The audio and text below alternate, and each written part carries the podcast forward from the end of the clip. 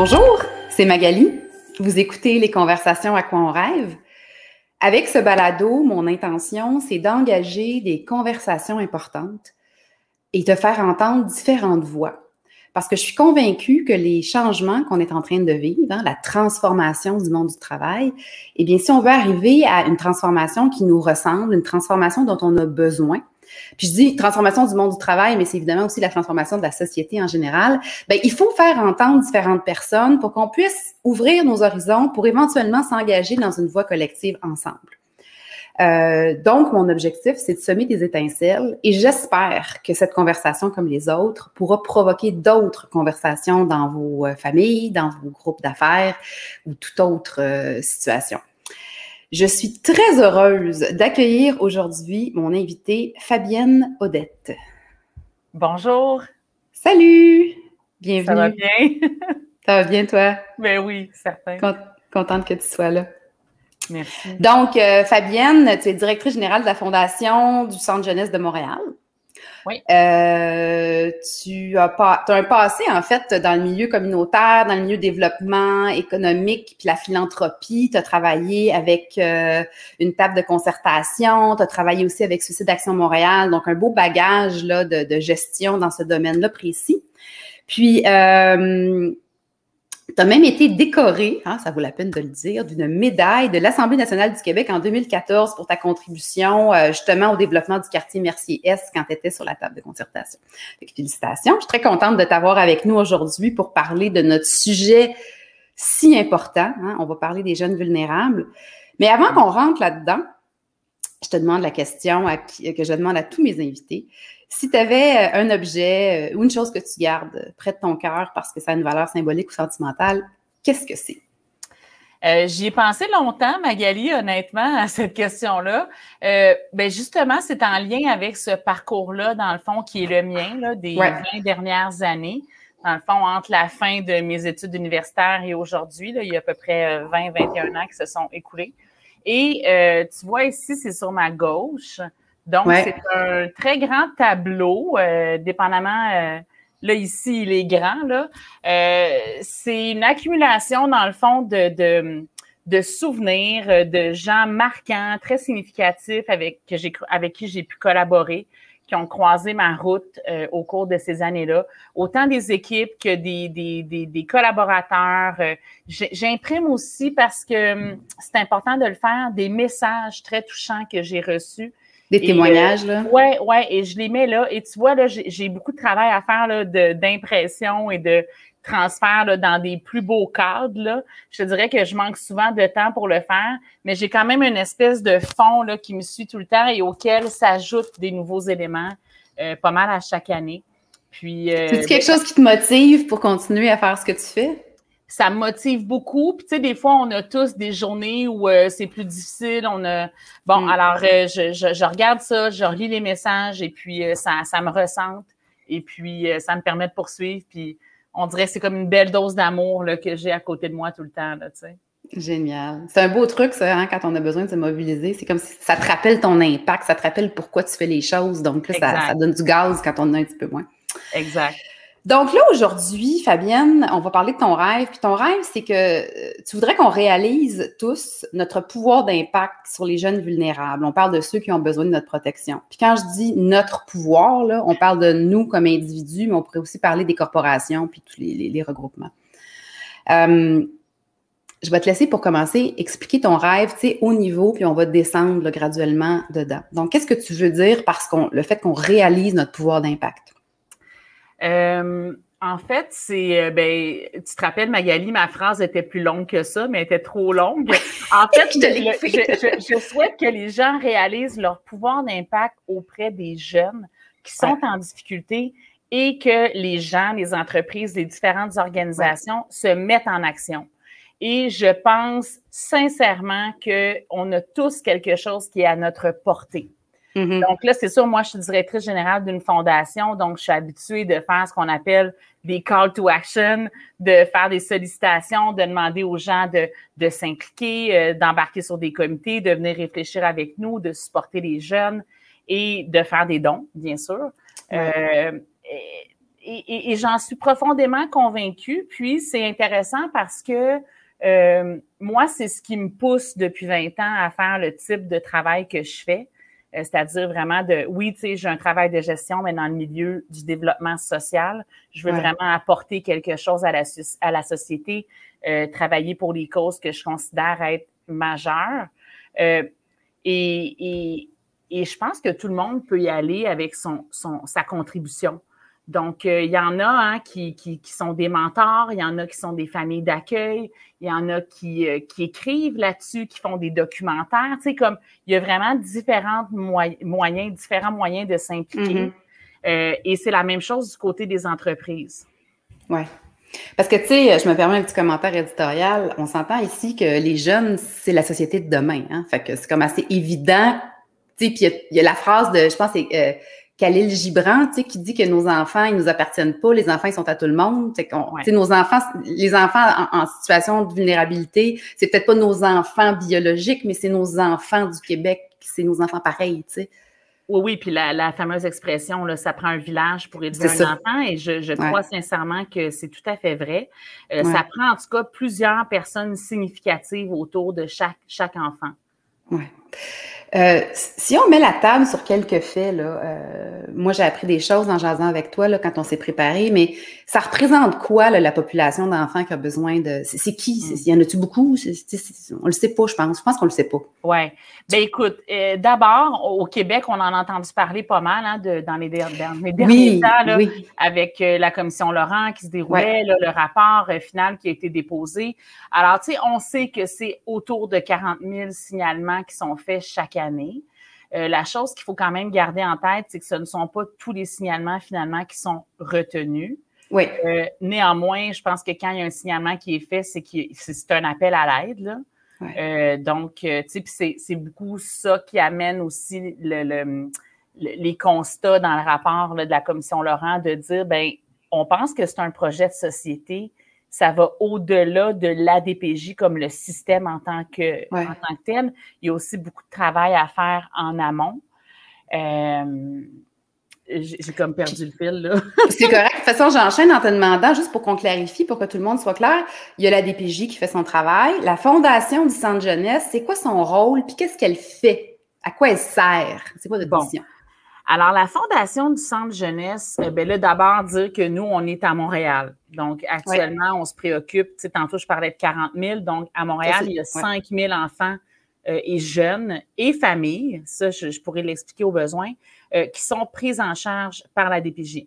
Et nous, dans le fond, la Fondation, on intervient, c'est-à-dire que pour chaque jeune, il y a ce qu'on appelle un panier de services, qui est, euh, dans le fond, un des montants de dépenses qui peuvent être attribués à chacun des jeunes en fonction de différents critères et notamment de leur âge. Euh, et euh, ben, ce panier de services-là, il couvre la base. OK? Alors, quand on a atteint le, la limite du panier de services, ben, c'est là qu'intervient, que commence le début de l'aide euh, de la Fondation. Et donc, genre. Ben, genre, c'est vraiment euh, varié, OK? Ça peut être autant, euh, on va payer du tutorat pour des jeunes hein, qui ont besoin de maintenir leur motivation pendant, pendant les études.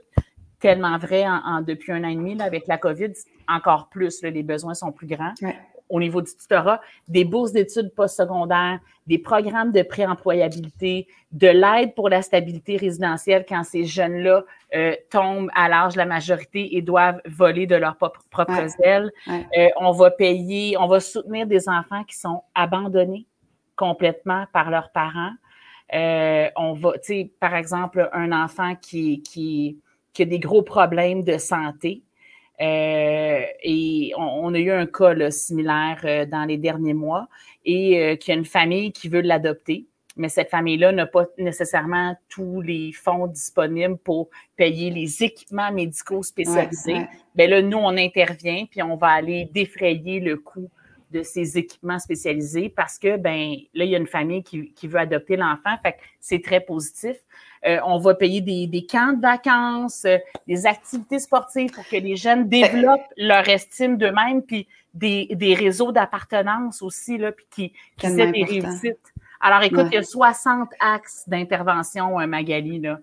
Fait que ce qu'il faut comprendre, là, puis c'est pas pour lancer des roches, c'est que, tu sais, le système global, c'est la base, tu sais. Puis toutes les extras ou les particularités dont tu viens de nommer, ben c'est ça fait pas partie de ce qui est déjà offert et couvert. Donc vous venez comme compléter puis avec avec de façon personnalisée. Moi quand tu parles de la famille qui va adopter l'enfant malade, je te dis ça me fait ça me fait euh, les larmes aux yeux, mais je trouve ça beau en fait. Je trouve ça ça me fait ça me fait chaud au cœur de savoir qu'il y a du bon monde de même, tu sais.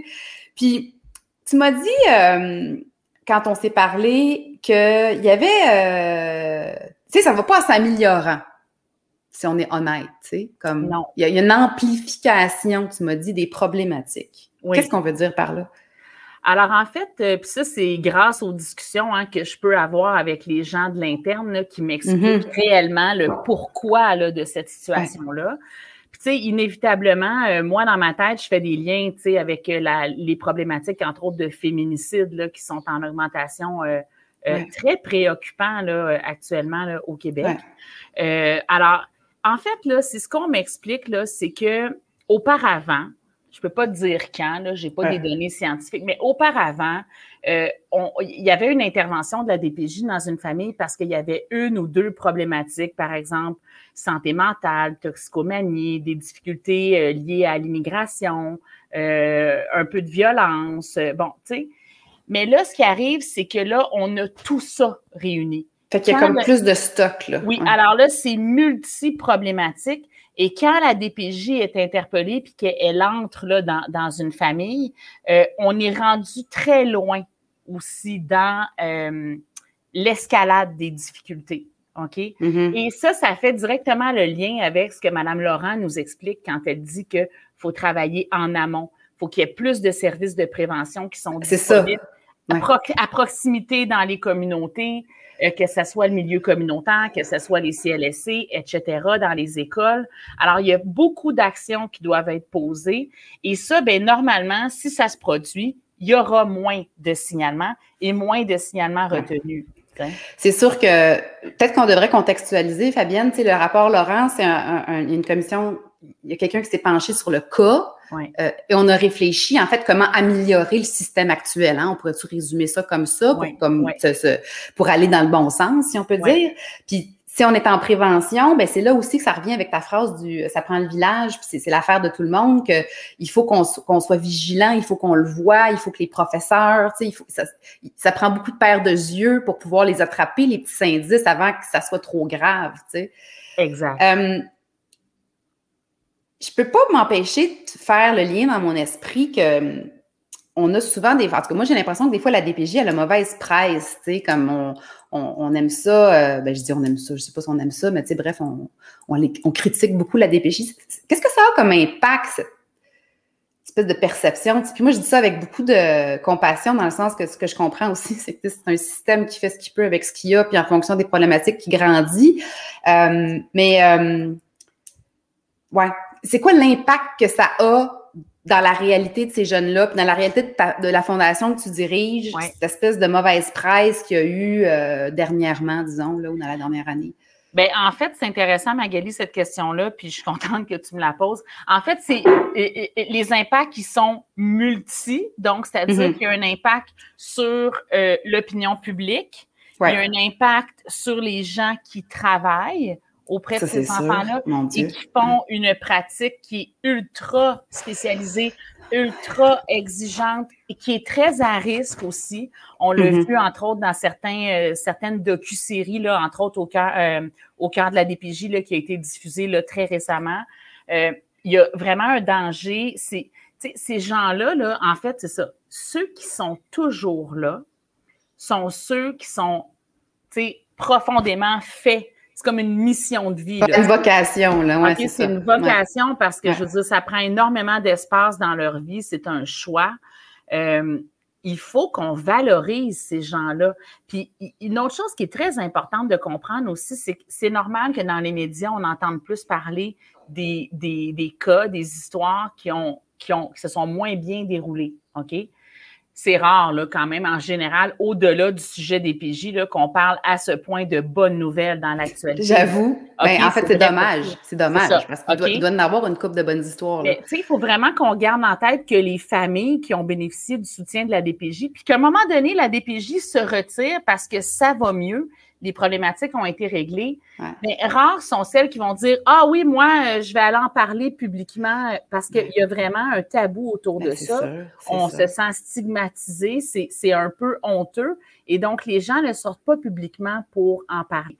Alors, nous, là, à la Fondation, c'est sûr qu'on a ce gros défi-là, qui est de dire oui, nous, on, doit absolument euh, collecter des fonds pour aider ces enfants-là, pour aider les intervenants qui travaillent auprès de ces jeunes-là pour qu'ils aient plus d'outils à leur, mm-hmm. euh, à leur portée pour aider les jeunes. Et tu sais, souvent, l'aide qu'on apporte, là, ça crée ce que j'appelle un point de bascule dans une situation. OK? Et. Euh, Qu'est-ce que tu veux dire? Explique-le-nous. Par ton point de bascule. Bon, par exemple, OK, alors mettons qu'on prend l'exemple de la DPJ qui intervient dans une famille, qui sont toujours ensemble, OK, donc il n'y a pas de placement encore de l'enfant, tout ça. Et euh, ils arrivent dans la famille, puis bon, la famille euh, reconnaît qu'il y a des choses à, à changer, euh, s'implique dans la démarche, pose des gestes concrets pour une amélioration de la situation, mais qu'il y a différents autres défis là, pour lesquels ils n'ont pas de solution. Mettons, le réfrigérateur a brisé, euh, leur enfant a 8 ans, dort encore sur un, matelas de couchette de bébé, le réfrigérateur. Alors, c'est des besoins qui sont urgents et qui, si on les règle pas, ils pourront pas s'investir dans les autres actions, OK, qu'ils doivent poser pour avoir un, changement majeur et long terme, là. Euh, mm-hmm. donc, bien, dans ce temps-là, on est interpellé par des équipes d'intervention de la DPJ, puis qui nous demandent est-ce qu'on peut utiliser des fonds pour défrayer les coûts d'un réfrigérateur, acheter un matelas à un enfant, ça va faire toute la différence. Et donc, c'est beaucoup des soutiens comme ça qu'on va donner, entre autres, parce qu'il faut savoir que sur les 5000 enfants, il y en a 60% qui sont toujours avec leur famille. C'est ça. Qui sont suivis euh, oui, par la DPJ, mais en étant toujours euh, tous ensemble. Dans leur milieu, oui. Voilà. Donc, quand je parle de point de bascule, Magali, c'est ça. C'est comme le domino, hein? Le premier domino qui, en, permet que la cascade se fasse. Mais on, reçoit, on reçoit beaucoup de témoignages en ce sens, autant de familles qui sont extrêmement reconnaissants, euh, d'enfants et d'intervenants qui nous disent ça a fait toute la différence. Là. Si on se permet de faire une seconde, une parenthèse par rapport à en quoi notre sujet d'aujourd'hui, si on se je l'ai dit en, intro, j'ai dit les, enfants, c'est nos enfants, c'est la société de demain. Euh, il, arrive, arriverait quoi de positif, à ton avis, Fabienne, si on commençait à se rendre compte de notre impact, puis qu'on, chacun à notre manière, on mettait l'épaule à la roue, qu'est-ce qu'on pourrait espérer comme, changement euh, sociétal? Ce serait majeur parce que d'abord, c'est ce que j'appelle la création d'un mouvement de bienveillance, de mm-hmm. solidarité autour de, des personnes, et là, en l'occurrence, des enfants, des jeunes, qui sont très vulnérables, qui ont vécu des choses, là, pour plusieurs, qui sont des traumatismes. Alors, des choses très, très graves qu'on veut même pas, à la limite, même avoir trop de détails parce que c'est difficile à supporter.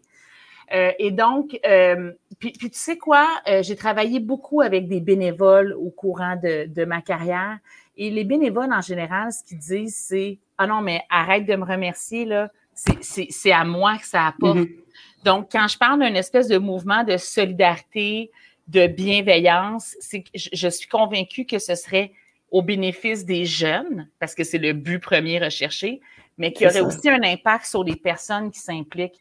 Tu sais, moi, par exemple, là, j'adore mon travail. Je suis vraiment contente de faire ça à tous les jours. Ça m'apporte énormément. C'est jamais lourd, tu sais. Il y a un sens euh, incroyable. Il y a un sens incroyable. Fait que moi, j'en ai fait euh, mon, ma profession, mon travail à temps complet. Mais tu sais, je veux dire, euh, on peut s'impliquer sur des conseils d'administration, on peut s'impliquer sur des opérations, des fois très terrain. Là. Par exemple, nous, on a une opération de, de, pour des cadeaux de Noël. Ça prend euh, des bras, ça prend des gens mm-hmm. pour s'en mm-hmm. occuper. euh, les gens, je veux dire, on peut devenir mentor pour un jeune. On peut, les entreprises peuvent se mobiliser autour d'un certain nombre de jeunes et dire, ben nous, on va payer des bourses d'études pour cinq jeunes par année pour qu'ils puissent euh, mettre en œuvre leur projet de vie. Euh, Parce que c'est ça hein, aussi, Fabienne, c'est que tout, plus on les, on les équipe, plus on les entoure, plus on leur donne de l'amour, des ressources, mieux ils pourront éventuellement prendre leur envol, puis faire partie de la société, puis être bien. Puis là, je ne veux pas rentrer dans le scénario négatif, mais si, on, si c'est l'inverse qui se passe, il y a peut-être d'autres problématiques qui peuvent s'engendrer après, tu sais, si on les néglige, là, tu sais. Euh. Exactement. Et donc, c'est ce qu'on souhaite éviter, hein, c'est l'apparition des différentes problématiques, euh, entre autres, le prévenir l'itinérance, parce que plusieurs d'entre eux, je veux dire, il y a beaucoup, malheureusement, de jeunes itinérants qui, euh, qui ont eu un passage au sein du système de mm. protection de la jeunesse. Et donc, c'est ce qu'on veut vraiment éviter. et, et et oui, ce sont des, des gens qui vont éventuellement euh, travailler, qui vont être des payeurs d'impôts, qui vont être des citoyens actifs. Et souvent, ces jeunes-là, ce que j'entends de leur bouche, et ça, c'est, c'est magnifique, là, c'est qu'eux-mêmes disent, ben moi, un jour, j'espère pouvoir aussi faire des dons à la Fondation puis aider des jeunes comme moi à mon tour. Oui, c'est beau. Mais ça, tu m'en avais parlé aussi, l'aspect travail. Euh, si ça fait le lien avec mon histoire du futur du, monde du travail, il faut aussi les aider, il faut les prendre en stage, il faut les, les, les faciliter leur intégration dans le milieu de travail. Puis, puis tu m'avais dit euh, en préparation aussi, il faut relativiser nos attentes, il faut être réaliste sur le passé, puis la, pas juste le passé, mais la vie et, et, le, bagage émotionnel et de trauma qu'ils peuvent avoir. Puis oui, on veut les pousser, l'école, le travail, euh, mais soyons réalistes de où ils partent. Puis c'est pour ça que ça prend, tu sais, j'allais une swing de plus, tu sais, pour, pour, pour les... Mais il faut les aider à ce que ça se passe, cette transition-là. Là. Exactement. Ça ne sera pas tout seul. Là. Non, c'est ça. Donc, il faut être réaliste. Je pense qu'il faut ajuster nos attentes. Elles sont peut-être un petit peu élevées en ce moment. Euh, c'est-à-dire que parce que, bon, là, tu sais, on a sorti la donnée comme quoi 25% des jeunes issus de la DPJ, euh, seulement 25% euh, obtiennent leur diplôme d'études secondaires comparativement à 77% pour la moyenne québécoise. Mais je veux dire, ces jeunes-là partent pas du même point de départ. Ensuite de ça, Mais juste là, Fabienne, juste là, là s'il y avait juste ce morceau-là, là, aider à cet aspect-là, déjà, ça serait. Je dis pas qu'il faut pas aider dans les autres axes, mais cet axe-là me semble fondamental. Là. Fondamental. C'est comme ça crie, là. Hmm? Ah oui, oui, absolument. Donc, euh, tu sais, c'est ça. Et, euh, et, ensuite, il faut aussi, et ça, je, veux absolument le dire, il faut être patient. Parce que, hmm. euh, comme je disais, ils ont des traumatismes, des séquelles qui sont majeures. Et certains d'entre eux, là, euh, lorsqu'ils, lorsqu'ils deviennent justement, ils atteignent la majorité, ils ont besoin un peu d'aller euh, juste avoir une vie un peu moins, entre autres, là, ceux qui sont placés là, en centre jeunesse, là, c'est des vies qui sont très structurées, c'est institutionnalisé. Ils ont besoin d'avoir moins de moins d'horaires, moins de structure, d'aller explorer toutes sortes d'affaires. Des fois, ça, ça part un peu là, sur une piste qui, qui est moins constructive mais la plupart du temps, ils reviennent. Et lorsqu'ils reviennent et que là, ils sont davantage disposés à recevoir du soutien, bien, il faut être là. Des fois, ils ont 22, 23 ans, mais il faut être là encore. Donc, il faut faire preuve de patience.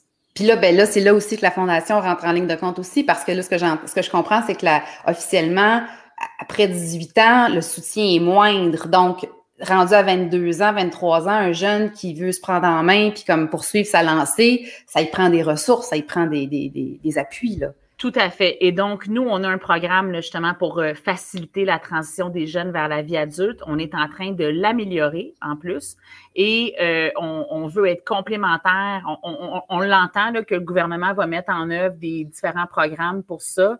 Euh, il y a vraiment un désir là, très concret de les soutenir jusqu'à un âge qui va plus loin que le 19 ans. Et nous, la Fondation, on va aller probablement jusqu'à autour de 25 ans. Puis encore là, je vous dirais, c'est du cas par cas. Tu sais, si on, parce qu'il faut faire des documents officiels, si on écrit que c'est 25 ans, c'est 25 ans, mais s'il y en a un qui arrive puis qui a 26, 27, mais dépendamment de son cas, on va quand même probablement le soutenir. Oui. Là, je vais te poser une question, puis je vais la poser avec des baguettes, euh, des pincettes, comme euh, dirait quelqu'un. Euh, on le sait qu'entre autres, pour les causes d'enfants malades, et là, je ne renie pas que c'est important de donner de l'argent aux causes d'enfants malades, mais qui ramassent vraiment des gros, gros montants. Est-ce que c'est proportionnel ce que vous arrivez à aller chercher à la Fondation?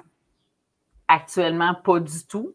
Et comment tu l'expliques? Ben, c'est une de mes grandes motivations, ce Magali, c'est que je pense qu'il y a vraiment un tabou autour mm-hmm. euh, de la question des enfants de la DPJ.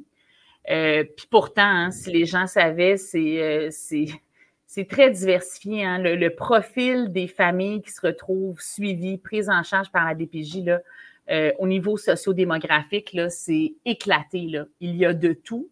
Et voilà, fait que ça, je trouve important de le dire. Bon, j'ai encore perdu le fil, Magali. C'est comme moins sexy comme cause. C'est ah, quoi? C'est, on a mieux détourné le regard, on veut pas le voir, on veut pas s'associer à ça. C'est, Un peu tout ça. Puis c'est, triste. Donc, euh, nous, on, a vraiment, avec mon équipe, là, on a mis en place vraiment une, grande stratégie qui est de parler des histoires positives. Euh, les mettre de l'avant, les diffuser euh, pour différents buts, là, entre autres, oui, valoriser la pratique, euh, mais aussi dire, parce que pour ces jeunes-là aussi, de toujours entendre que ah ça va mal finir, ben ils finissent par y croire, tu comprends? Comme ça, Oui. Et, et, et, bon, et les enfants malades, je veux dire, c'est épouvantable, c'est vraiment épouvantable. Il n'y a personne qui veut euh, que ça se produise. On veut trouver euh, les, les, bons traitements, puis on, bon, ça avance beaucoup d'ailleurs, tant mieux. Mais écoute, en termes quantitatifs, le nombre d'enfants qui sont euh, négligés, abusés, euh, qui ont des retards de développement, qui ont, en tout cas, toutes les raisons là, qui font en sorte qu'ils sont pris en charge par la DPJ, euh, en termes quantitatifs, c'est beaucoup plus important. Donc, le bassin de besoins, ouais, c'est ça. Énorme. Alors, nous, on, est convaincus qu'on peut aller collecter plus de fonds pour aider plus de jeunes. Puis, ben, il faut avoir une portée sur l'ensemble du Québec aussi. Donc, euh, sûr. On travaille là-dessus. Donc, si les gens veulent euh, mieux comprendre ce que vous faites à la Fondation ou contribuer à la campagne de financement qui est en qui a, qui, a le cours en ce moment jusqu'au 22 juin, c'est ça? Oui, oui, oui. On va sur le site Internet de la Fondation, c'est fondation singulier cjm.ca. Exact. Donc, et sur ce site-là, euh, j'imagine aussi que ça va leur permettre de comprendre ce que vous faites, qui vous êtes.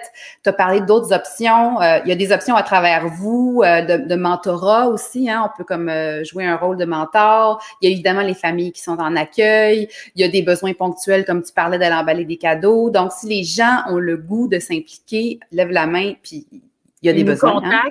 Moi, je vais pouvoir leur donner plein d'idées là, euh, en lien avec leurs capacités puis leurs intérêts. Ils peuvent aussi être bénévoles auprès des jeunes. Euh, il y a vraiment plusieurs options.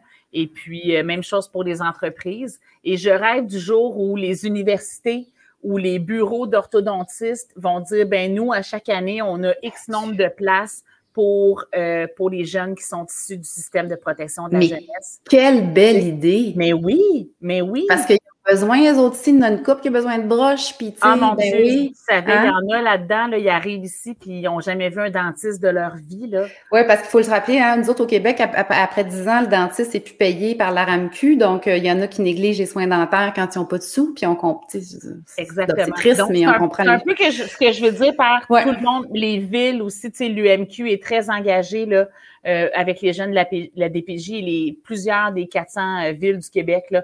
Fait qu'il y a vraiment beaucoup de potentiel.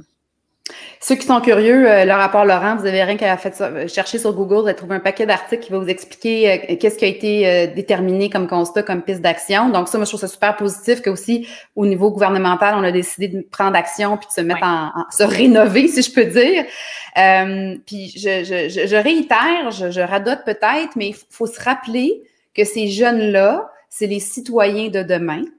Euh, il faut se rappeler qu'on on sort d'une situation euh, sociétale difficile. On a vu toutes sortes de, de, problèmes de santé mentale augmenter à différents niveaux. Donc, inévitablement, il y a la cascade. Si une famille, elle est déjà pas bien, ben c'est sûr que ça n'a peut-être pas aidé. Euh, donc, on peut supposer là, que le besoin va pas tout d'un coup se résorber. Là, ça va comme être encore probablement encore plus de plus en plus présent. Euh, puis, euh, je pense que, moi, en tout cas, moi, j'ai l'impression qu'on vit de plus en plus un peu séparés dans nos bulles. Fait que, tu sais, se rappeler du village, là. Euh, se rappeler du village, puis être à l'affût. Être à l'affût. merci, Magali, de me donner la chance de le dire parce que c'est une phrase que je dis régulièrement. C'est on peut-tu juste se mêler un petit peu moins de nos affaires? Puis, tu sais, avant d'intervenir, là, s'assurer que, là, c'est nécessaire. Sinon, bon, tu sais, mais euh, ouais, on peut-tu juste avoir une oreille un petit peu plus attentive puis surveiller autour de nous? Si tout le monde fait ça, là, euh, ça entre voisins. Hein, oui, entre voisins, entre amis. Euh, je veux dire, il y a des moments où on peut être plus vulnérable comme adulte, comme parent, puis. C'est quoi, je pense qu'il faut peut-être aussi enlever le stigmate. C'est sûr que c'est tabou, hein, j'imagine, comme parent, d'être dans une situation où on fait du tort, où on n'est pas tout à fait capable de s'occuper adéquatement. Mais tu sais, si on enlève le stigmate puis qu'on se dit, regarde, il y a des situations de vie qui te mènent à ça, puis tu l'as dit, hein, il y a toutes sortes de sortes de monde, là, c'est de toutes sortes de toutes les couches de la société. Donc, ça, ça arrive, c'est dommage, mais c'est comme c'est comme une maladie, OK? Une maladie, ça arrive à n'importe qui. Bon, mais ce genre d'affaires-là, ça peut arriver. Si on enlève le stigmate, peut-être qu'on va être plus prompt à aller poser des questions, à dire, ben écoute, es-tu sûr que tu étais correct? Tu sais, puis, puis des fois, avant même d'impliquer, euh, là, je me permets de dire ça, avant même qu'on se rende dans la DPJ, c'est des fois de s'entraider entre voisins, de s'entraider entre, entre, amis par rapport aux enfants des autres. Euh. Absolument. Malheureusement, je trouve que ça se perd, ça, moi. Oui, mais je pense qu'on est sur la bonne voie. Je fais souvent des parallèles avec euh, la santé mentale avant, on n'en parlait pas beaucoup. Là, les enjeux de santé mentale, on en parle déjà pas mal plus. On est comme plus honnête. Euh, ouais. oui, fait que, tu sais, il y a des pas qui ont été faits, mais je pense que ça va être la même chose là, pour, euh, pour cette question-ci. J'y crois euh, profondément. Donc, ce que je retiens de notre conversation, ma chère, c'est que on, on devrait tous s'en soucier. C'est l'affaire de tout le monde. Il y a des besoins. Il y a toutes sortes de façons de contribuer. Si on n'a pas nécessairement d'argent pour faire un don, c'est pas grave, on peut donner du temps. Euh, et euh, je, réitère et je lance la perche. Si vous entendez ça, puis ça vous interpelle, euh, des organisations, des équipes de travail qui voudraient faire du bénévolat, ça pourrait faire un deux pour un, d'être un petit peu de team building. Il y, a moyen de, de, de, et, et, et, encore une fois, ça sera la main d'œuvre de demain aussi. Donc aussi bien l'aider pendant qu'elle est jeune. Puis, euh, la phrase que je, retiens de ce que tu nous as dit, c'est la notion de, c'est de nos affaires. Mêlons-nous de nos affaires. C'est pas pas de nos affaires, c'est de nos affaires. Et si toi, euh, Fabienne, je te laissais euh, une petite phrase de fin, un petit message à réitérer pour qu'on puisse clore cette conversation-là, qu'est-ce que tu nous dirais? C'était quoi ton conseil ou ton bout de la fin? de, de se lancer, si vous sentez que ça vide puis vous avez envie de faire quelque chose, vous savez pas trop par où prendre ça, contactez-nous puis on va en jaser puis on va trouver on va trouver une avenue. Mais moi je pense que quand on a envie de faire quelque chose, faut surtout pas se retenir et euh, faut se lancer. Donc, au si pire, ça... sera pas, au pire, ça sera pas la bonne, la bonne affaire, puis on réajuste, là, tu sais. Mais si ça vous touche, c'est parce qu'il y a c'est ça, hein? Le petit, Si ça vient vous toucher, puis ça vient vous. Là, ben, le, prochain pas, c'est de voir avec la Fondation comment, euh, comment ils peuvent contribuer. Ben, super. Ah Donc, je vous rappelle, fondation au singulier, cjm.ca pour aller voir euh, ce qu'ils font et comment les aider. Euh, je te remercie énormément de ta, de ta présence ce matin, Fabienne. Euh, je trouve ça merveilleux ce que vous faites. Puis moi, j'ai plein de moments dans la conversation, j'étais touchée. Je ne sais pas si je suis particulièrement sensible aujourd'hui, mais je trouve ça beau. Alors, merci beaucoup de votre écoute. Et puis, je vous rappelle que toutes les conversations sont toutes disponibles si vous voulez les réécouter sur balado.magalieco.com.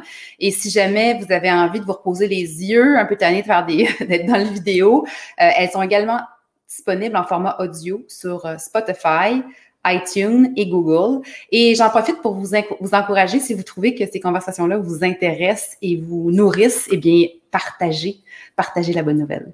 Merci.